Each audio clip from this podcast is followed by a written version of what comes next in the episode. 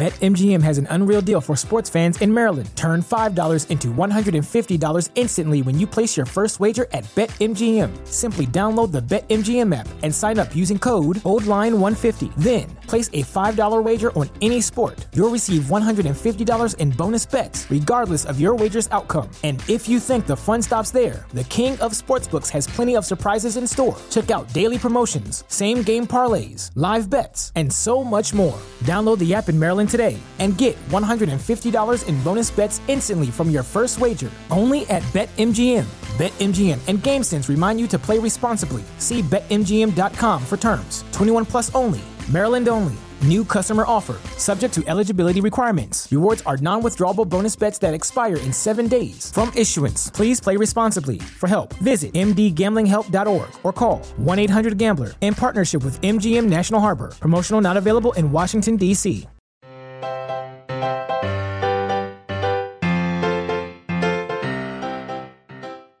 狗熊阅读第一年数字资料全集上线了。这个数字合集资料包中包含了狗熊阅读第一年发布的全部二十四期节目，每期节目都分享了一本我个人认为很不错的好书。它们中有关于教育、学习、科技、经济、历史和文化类的非虚构书籍，也有关于科幻小说和经典文学的虚构世界。每期节目均包含高品质音频、视频快速赏析、精美思维导图和原创的读书笔记，一共六点六五 G 的四维大餐等你来拿。前往狗熊阅读网站 readwithbear 点 com 即可查看购买信息了。赶紧登录 readwithbear 点 com，r e a d w i t h b e a r 点 com，让大狗熊陪你用耳朵轻松阅读二十四本精彩好书吧。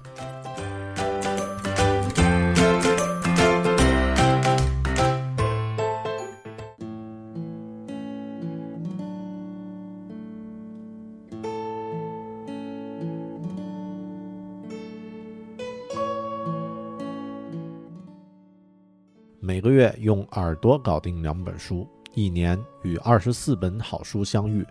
大狗熊陪你轻松阅读，月亮的月，读书的读，Read with Bear，狗熊阅读。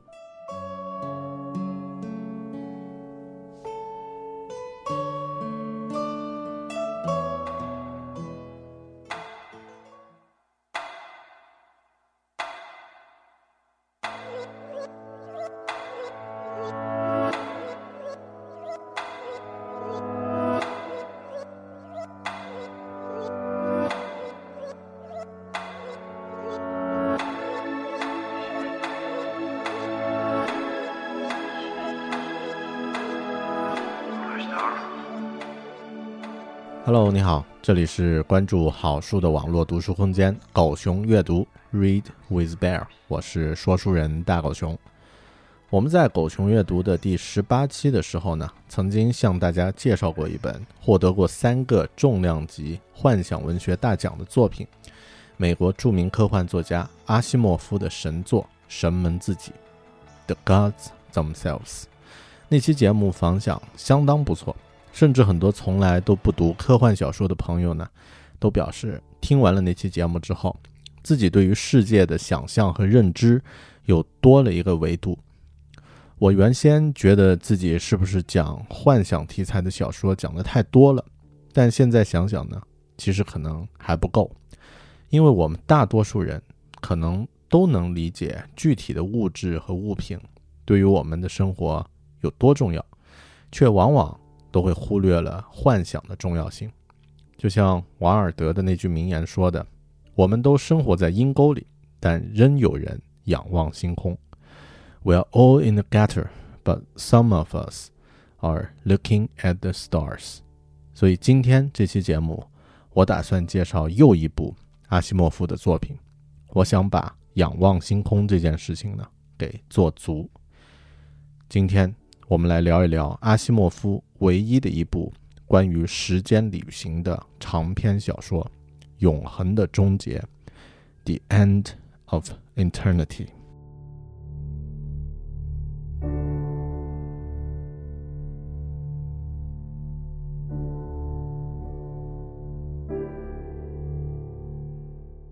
如果你还没有读过这部小说而且想要保持对于小说的新鲜感的话那么可以在自己阅读完之后呢，再接着往下听。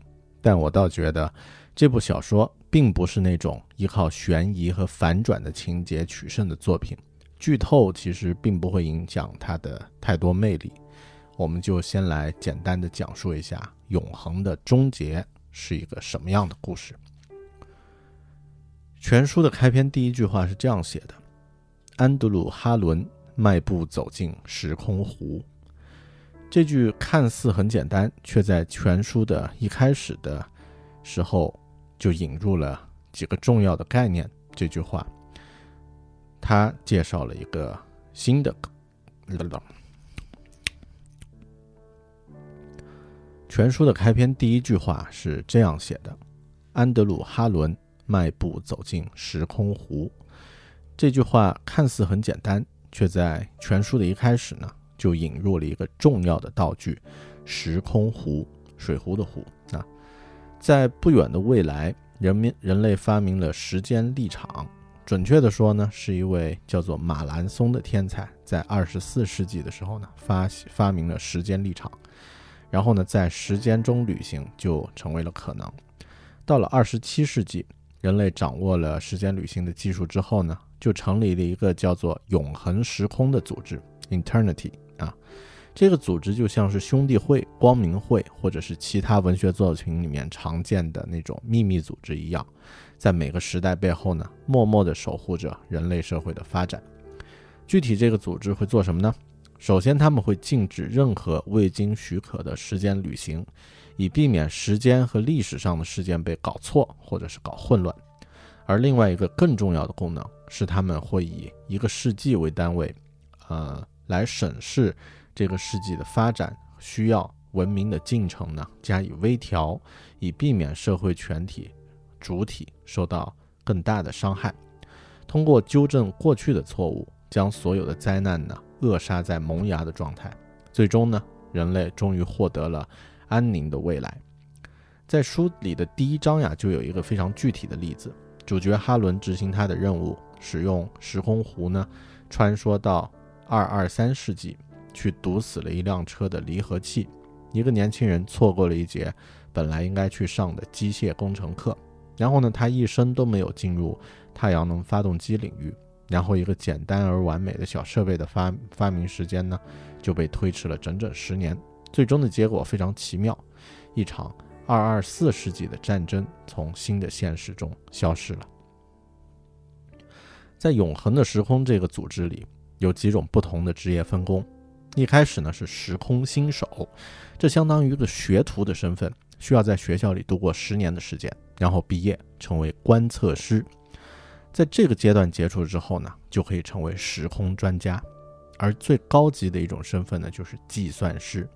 当然，所有的永恒之人啊，也就是这些永恒时空里面这些秘密组织的人们呢，最初都是来自于一个个普通的时空。所谓的普通呀，就是指在那些时空里面呢，是不能有时间旅行旅行的，时间呢仍然还是线性的、不可逆转的东西。但当他们来到了永恒时空这个组织之后呢，他们就可以跨越时间。那么他们原来的故乡也就不再是很具体的东西了，或者说原来是唯一不变的时空，他们的故乡是可以从前面和后面通过不同的事件来调整而得到改变的。书里啊有这样一段话，是主角哈伦一开始的心理描述，是这样说的：有时候他会迷失在那些古老的世界里，在那里人们生老病死，一切自然。在那里做出来的事覆水难收，在那里罪恶无法预防，幸福也无法规划。滑铁卢战役打输了，就真的作为败仗永留史册。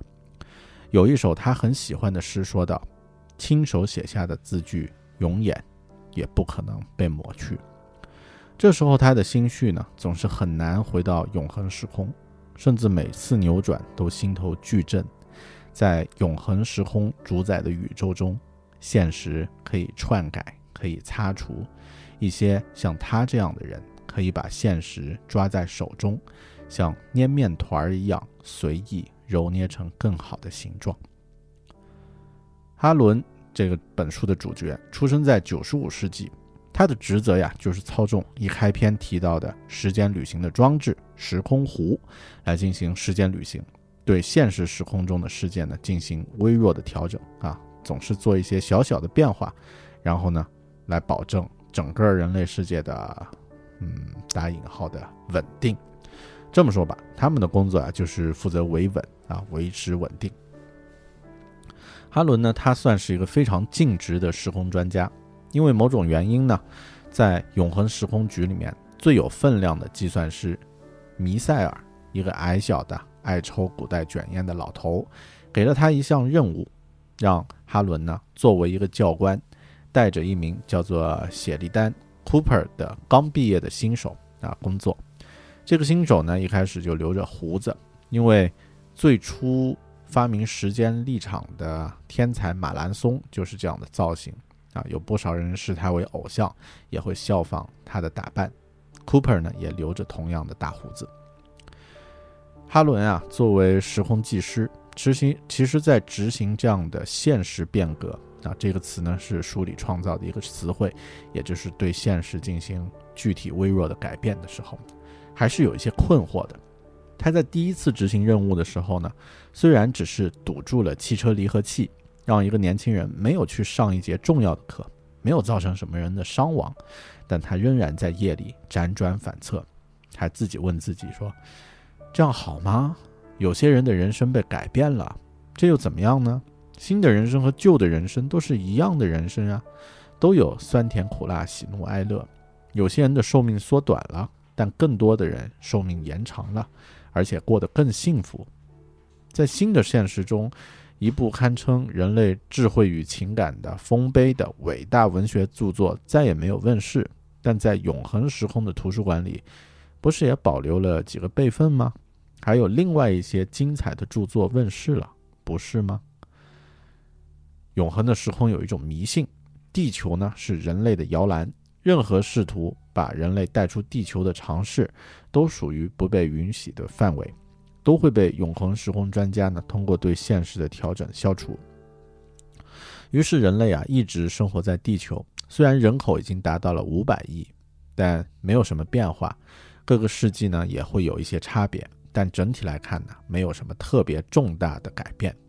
基本的特点呢就是安全并且幸福。永恒时空里面的人们。比如像哈伦，或者是他的学生 Cooper，也都相信，他们所做的事情呢，是为了全人类的福祉，让人类避免危险的可能。在不停的工作中呀，哈伦结识了一位叫做诺伊的姑娘，她来自于一般时空的四百二十八十二世纪。一般时空就是指不能进行时间旅行的那些时空。不知不觉的，哈伦爱上了她。并且开始慢慢思考自己的工作。作为一个从小就来到永恒时空的人，他一旦陷入爱情中呢，就无法自拔，或者说他就变得清醒了。他开始质疑计算师、计算师弥塞尔给他的工作的这些意义。为了搞清自己的疑问呢，他甚至突破了永恒时空的规则，擅自跨越到不同的时空去寻找真相。终于，弥塞尔告诉他。永恒的时空呢，面已经面临巨大的危机，因为在以改变现实的方式调整时空的时候呢，因果链都会被改变。这样的改变积累了几万个世纪之后呢，最终会导致不可预测的结果。最终，哈伦发现他的学生 Cooper 其实就是马兰松本人。在二十四世纪，马兰松发现时间立场的事件呢。就是 Cooper 在几年工作之后接受的一项任务。Cooper 受命前往二十四世纪美国加州加利福尼亚的山里面呢，寻找真正隐居者的马兰松，并且要把自己关于时间立场的知识呢教授给他，以实现马兰松创建了创造了时间立场这一重要的最重要的事件。没有这个事情啊，就没有整个永恒时空组织。也就没有人类可以改变时空的能力，还有后面的一切了。结果呢，真实的马兰松不能承担重任，并且意外丧生了。于是呢，Cooper 就啊一直假装自己是马兰松，并根据历史的记录呢，逐步放出研究的结果。但在 Cooper 就要去世的时候，他忽然意识到自己就是真正的马兰松。于是呢，他写下了一份记录。之后，这份记录成为了永恒时空创建到现在的最高机密记录。根据这份记录呢，到一个相应的时间，永恒时空局必须找到哈伦来作为 Cooper 的老师，对他进行必须的影响，并且呢，不能让后面的 Cooper 知道整个事情的真相，否则他就不能成为马兰松的替代者。整个这个循环呢，是呃永恒时空局的。一条最重要也是第一条因果链。那么，整个时空就是人类所能够探索的时空呢，一共有十五万个世纪。永恒时空的时空专家们呢，可以在七万个世纪前后穿梭，并进行现实变革。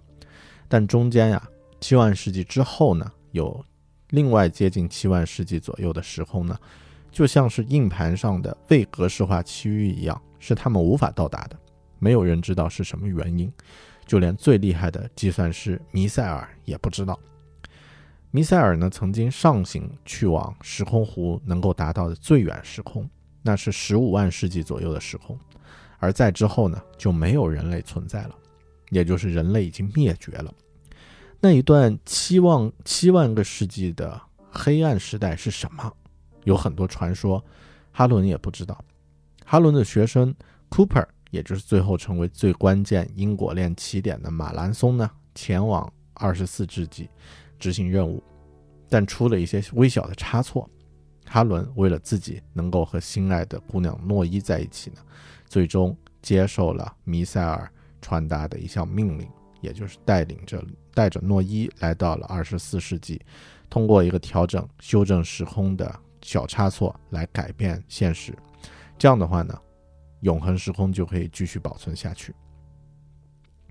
但到了最后的时刻，哈伦忽然发现了所有事情的真相，也就是那七万个世纪的黑暗里隐藏着什么样的秘密，而诺伊这个他爱的姑娘背后又有什么样的秘密呢？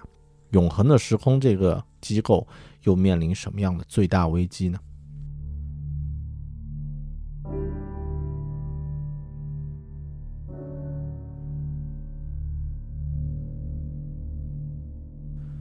永恒的终结》这本书的更详细的内容呢，仅针对狗熊阅读的会员分享。如果您对这些内容感兴趣，不妨考虑加入狗熊阅读会员计划，用耳朵轻松读好书，喝杯咖啡的时间和投入，就可以快速获得一本好书的知识精华与营养。狗熊阅读不是机械的重复诵读书里的内容，而是加入了大狗熊的个人看法与见解。有温度的陪您一起读好书，请登录狗熊阅读的网站，三 w 点 readwithbear 点 com，r e a d w i t h b e a r 点 com，查看详情并加入。我和其他喜欢读书的小伙伴们在那里等你。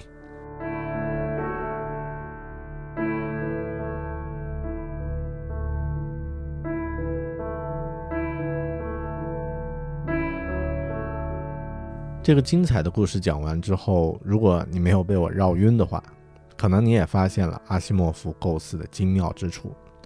这部小说的精华呀，不在于人物塑造、背景的设置呢，也不像我们介绍的上一本书《神门自己》那样精妙。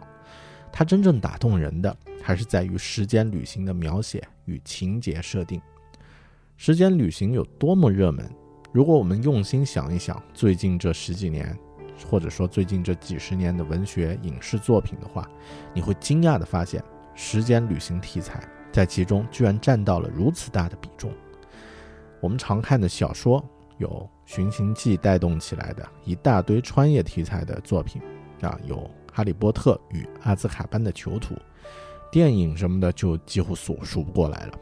回到未来、时间机器、终结者系列啊，《大话西游》、蝴蝶效应。环形使者、明日边缘、X 战警，电视剧呢有呃韩剧《信号》《闪电侠》啊，包括穿越剧等等。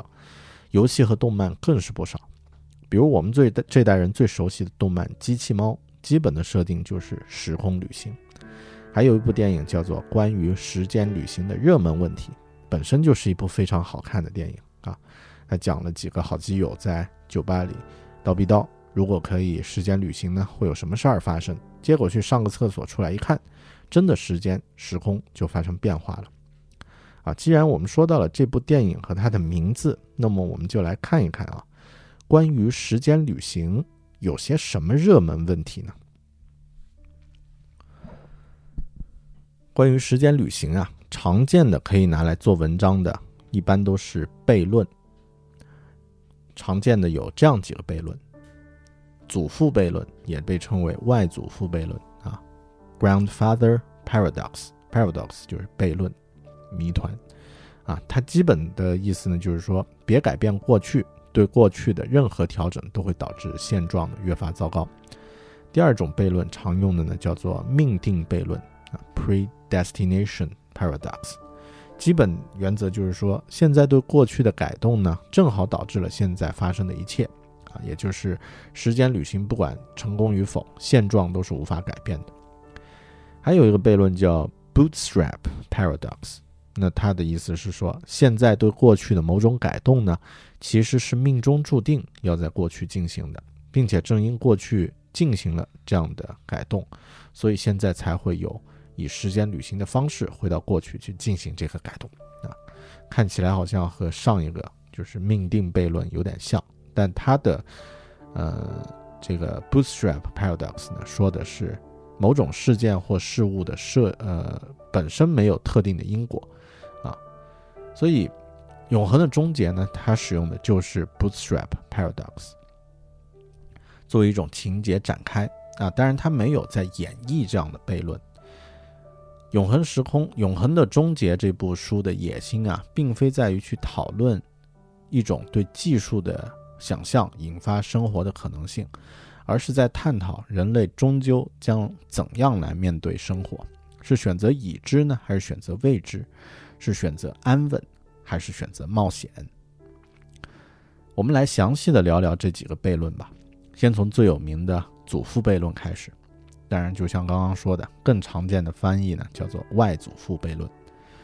祖父悖论呢，是一种时间旅行的悖论了。科幻小说中当然经常出现。最早是由法国的科幻小说家赫内·巴赫扎维勒在他1943年的小说《不小心的旅游者》中提出。他的情景是这样说的啊：假如你回到过去，在自己父亲出生前呢，把自己的祖父母杀死，因为你的祖父母死了。就不会有你的父亲，没有你的父亲呢，你就不会出生，你没出生，也就没有人把你的祖父母杀死。但如果没有人把你祖父母杀死的话，你是否会存在并回到过去把你的祖父母杀死呢？这就是祖父悖论的矛盾。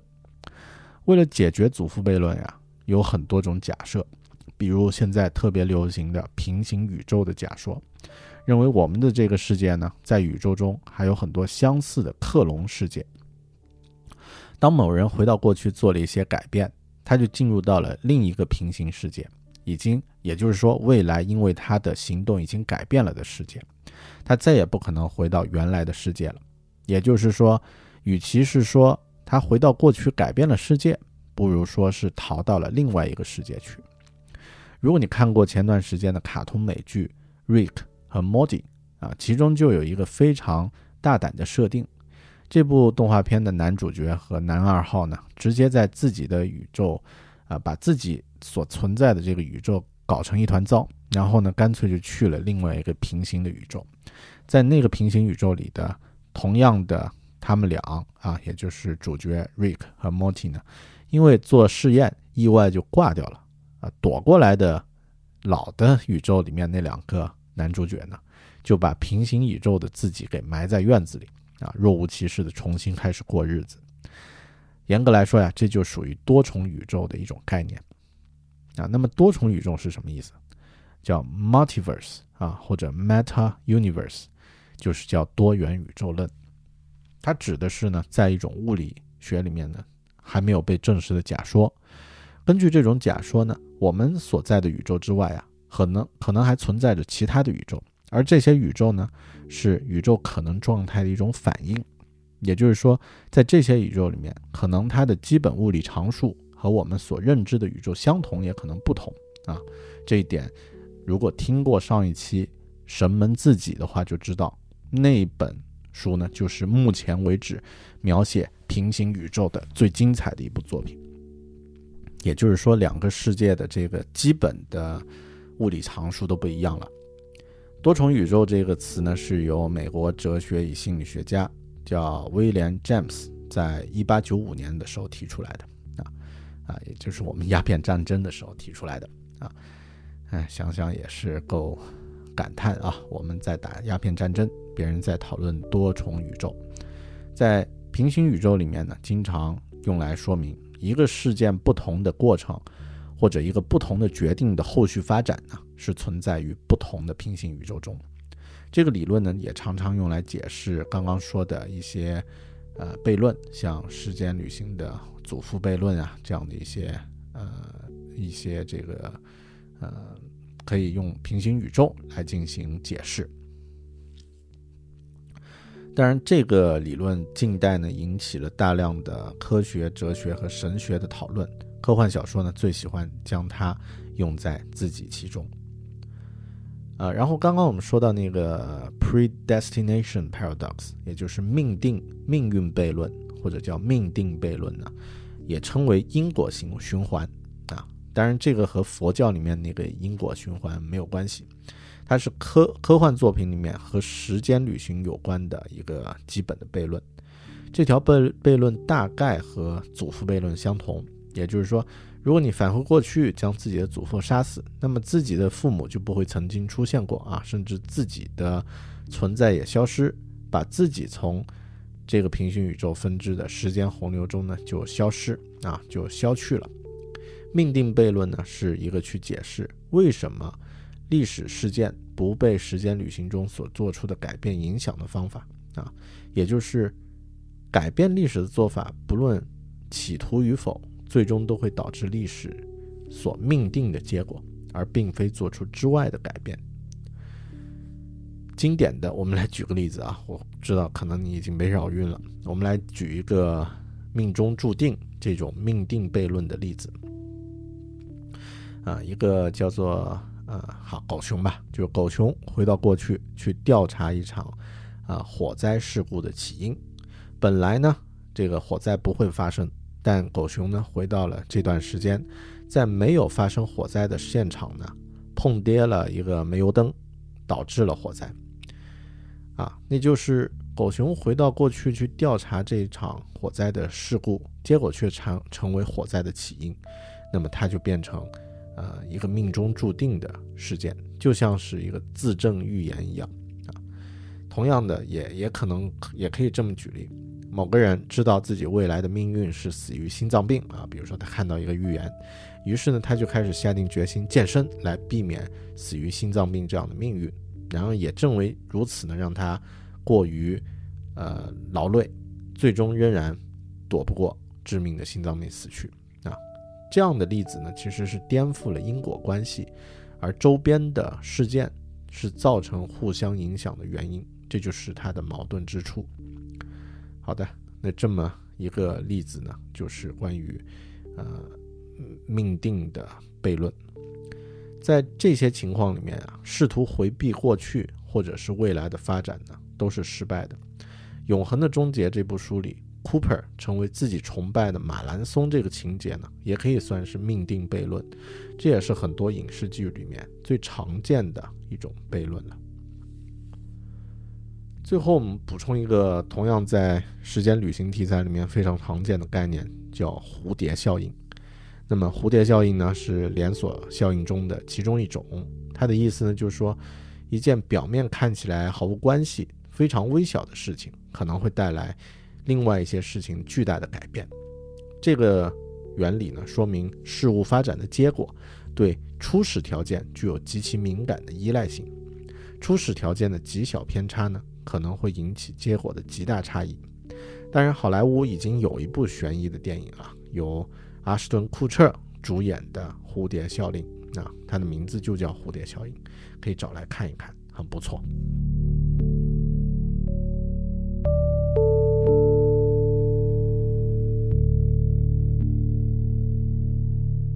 OK，关于这本书呀，我们可以用一期完整的节目来聊。但关于时间旅行这样的话题呢，一定还会继续的被热烈的讨论下去，不停的在各种各样的文学、影视作品中出现。那么，为什么时间旅行的作品那么受欢迎呢？为什么人们那么喜欢时间旅行的题材呢？第一，人总是会对自己不了解、无法掌握。和控制的事物感兴趣。我们在历史上曾经如此崇拜风雨雷电，呃，也有风雨雷电的神仙，就是因为我们对他不了解，他们的神秘和力量让他们具备了某种魅力。那么时间也是这样。我们至今虽然可以把飞船送上火星，但我们仍然没有能够搞清楚时间到底是什么，更不用说控制它们了。只要时间依旧不可被人类掌控，对他的幻想和讨论呢就不会结束。第二，第二个原因，我认为呢，正因为我们无法改变时间，我们永远会对过去有遗憾，对未来有期待。我们总是想要抹去过去的某些遗憾，创造更好的未来。基于这样的渴望，对于时间的幻想呢，当然也会继续。第三。其实这些讨论时间旅行题材的作品，很多其中的经典之作，其最有价值的部分，恰恰不是讨论时间本身。时间只是一面镜子，借助它，或者说借助改变时间，在时间中旅行的方式呢，作品中的人物会慢慢发现对自己真正有价值的东西，会发现自己生命的真正意义，或是发现自己都不知道的一些自我特质。自我品质，比如在《哈利波特》《哈利波特》的第三部《哈利波特与阿兹卡班的囚徒》里，哈利在湖边遇到了摄魂怪。他在攻击的时候，被攻击的时候呢，一个来自对岸的黑影放出了哈哈利的父亲标志性的守护兽啊，一只鹿，来击退了摄魂怪，拯救了 Harry。那 Harry 一直认为这是他的父亲以某种方式重返人间，拯救了他，因为他的父亲在一开始就死去了。当他自己通过穿越时间回到那个湖边的时刻，打算与父亲见上一面的时候，到最后时刻，他忽然发现，其实拯救他的并不是别人，正是来自未来的自己。这样的自我寻找呢？才让他有了能力释放出自己的守护兽，成为更好成长为更好的巫师，也就是他真正认识到了自己的能力。那么以上这三点啊，就是我们喜欢和热爱时间旅行题材作品的原因了。这是我的看法。那么你的看法又是什么样的呢？你喜欢时间旅行题材的作品吗？你喜欢他们的原因？又是什么呢？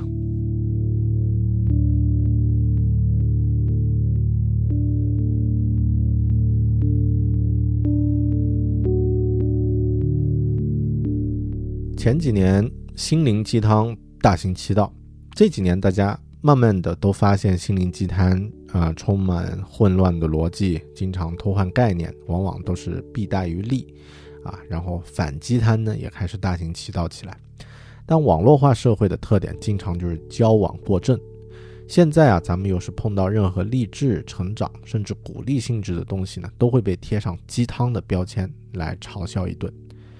人生本来很重要的一个主题就是学习和成长，绝大多数畅销的文学作品都会有这样的主题。我也反对纯心灵鸡汤，但如果把所有成长、暖心、励志的内容都冠以鸡汤的名义打死的话，那也是不动脑的鹦鹉学舌。这一期我们推荐的这本书《永恒的终结》，虽然是六十年前的作品，但却有着非常积极、普世于各个时代的意义。它是一个非常正面的关于成长的主题。对于整个人类来说，地球可能是摇篮，是我们的舒适圈，但如果一辈子生活在摇篮里，那么就永远无法成年，最终也会失去成人的资格。星空象征着未知，有危险，但也有机遇。离开摇篮，面对未知的无限，而不是为了安稳，在时间中调节一些小小而微的可能性，让自己永远无法离开舒适圈。对于这样的故事，其实我们对于个人来说，这样的故事呢，也有很重要的意义。选择永恒的安稳，还是突破自己，选择无限的可能？带有一定的不确定和风险，你会做出什么样的选择呢？就我个人来说，大家都知道，狗熊现在人在新西兰，这是一个陌生的国家，甚至连季节都与我们熟悉的故乡不同。在来到这个国家开始新生活的几个月，我和家人呢也经历了很多不确定的瞬间。阅读《永恒的终结》这本书，是我在初到新西兰，老婆已经怀孕。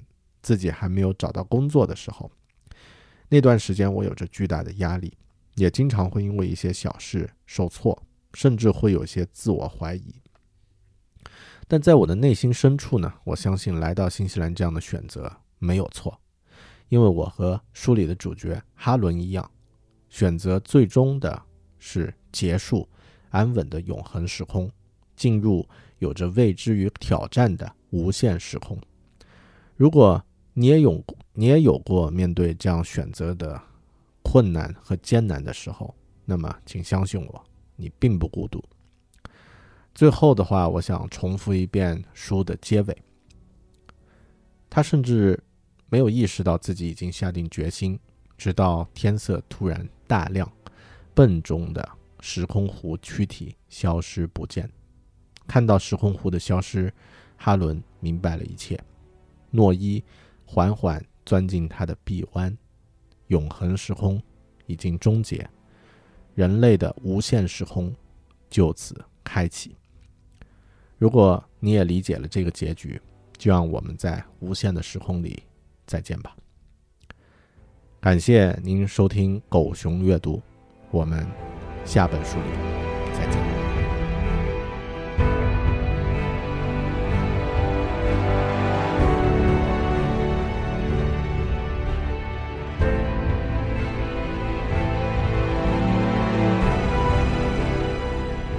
您刚刚收听的是狗熊阅读分享的书《永恒的终结》其中的部分精彩内容。这本书的完整分享音频仅对狗熊阅读的会员提供。除高音质完整的音频之外呢，会员还将获得这本书的视频快讯、原创的读书笔记，还有精美的思维导图。加入狗熊阅读的会员，一年可以获得二十四本好书的知识精华与营养。用耳朵轻声读好书，狗熊阅读不是机械的重复朗读书里的内容，而是加入了大狗熊个人的看法与见解，有温度的陪您一起读好书。请登录狗熊阅读的网站：三 w 点 readwithbear 点 com，三 w 点 r e a d w i t h b a r 点 com，查看详情。并加入我和其他喜欢读书的小伙伴们在那里。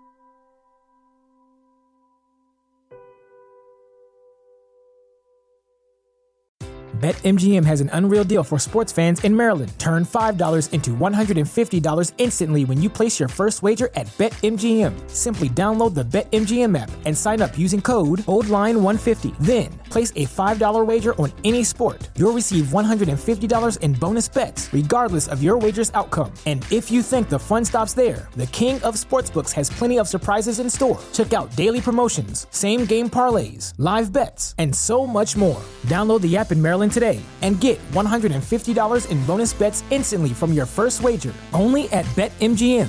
BetMGM and GameSense remind you to play responsibly. See BetMGM.com for terms. 21 plus only. Maryland only. New customer offer. Subject to eligibility requirements. Rewards are non withdrawable bonus bets that expire in seven days. From issuance, please play responsibly. For help, visit mdgamblinghelp.org or call 1 800 Gambler in partnership with MGM National Harbor. Promotional not available in Washington, D.C.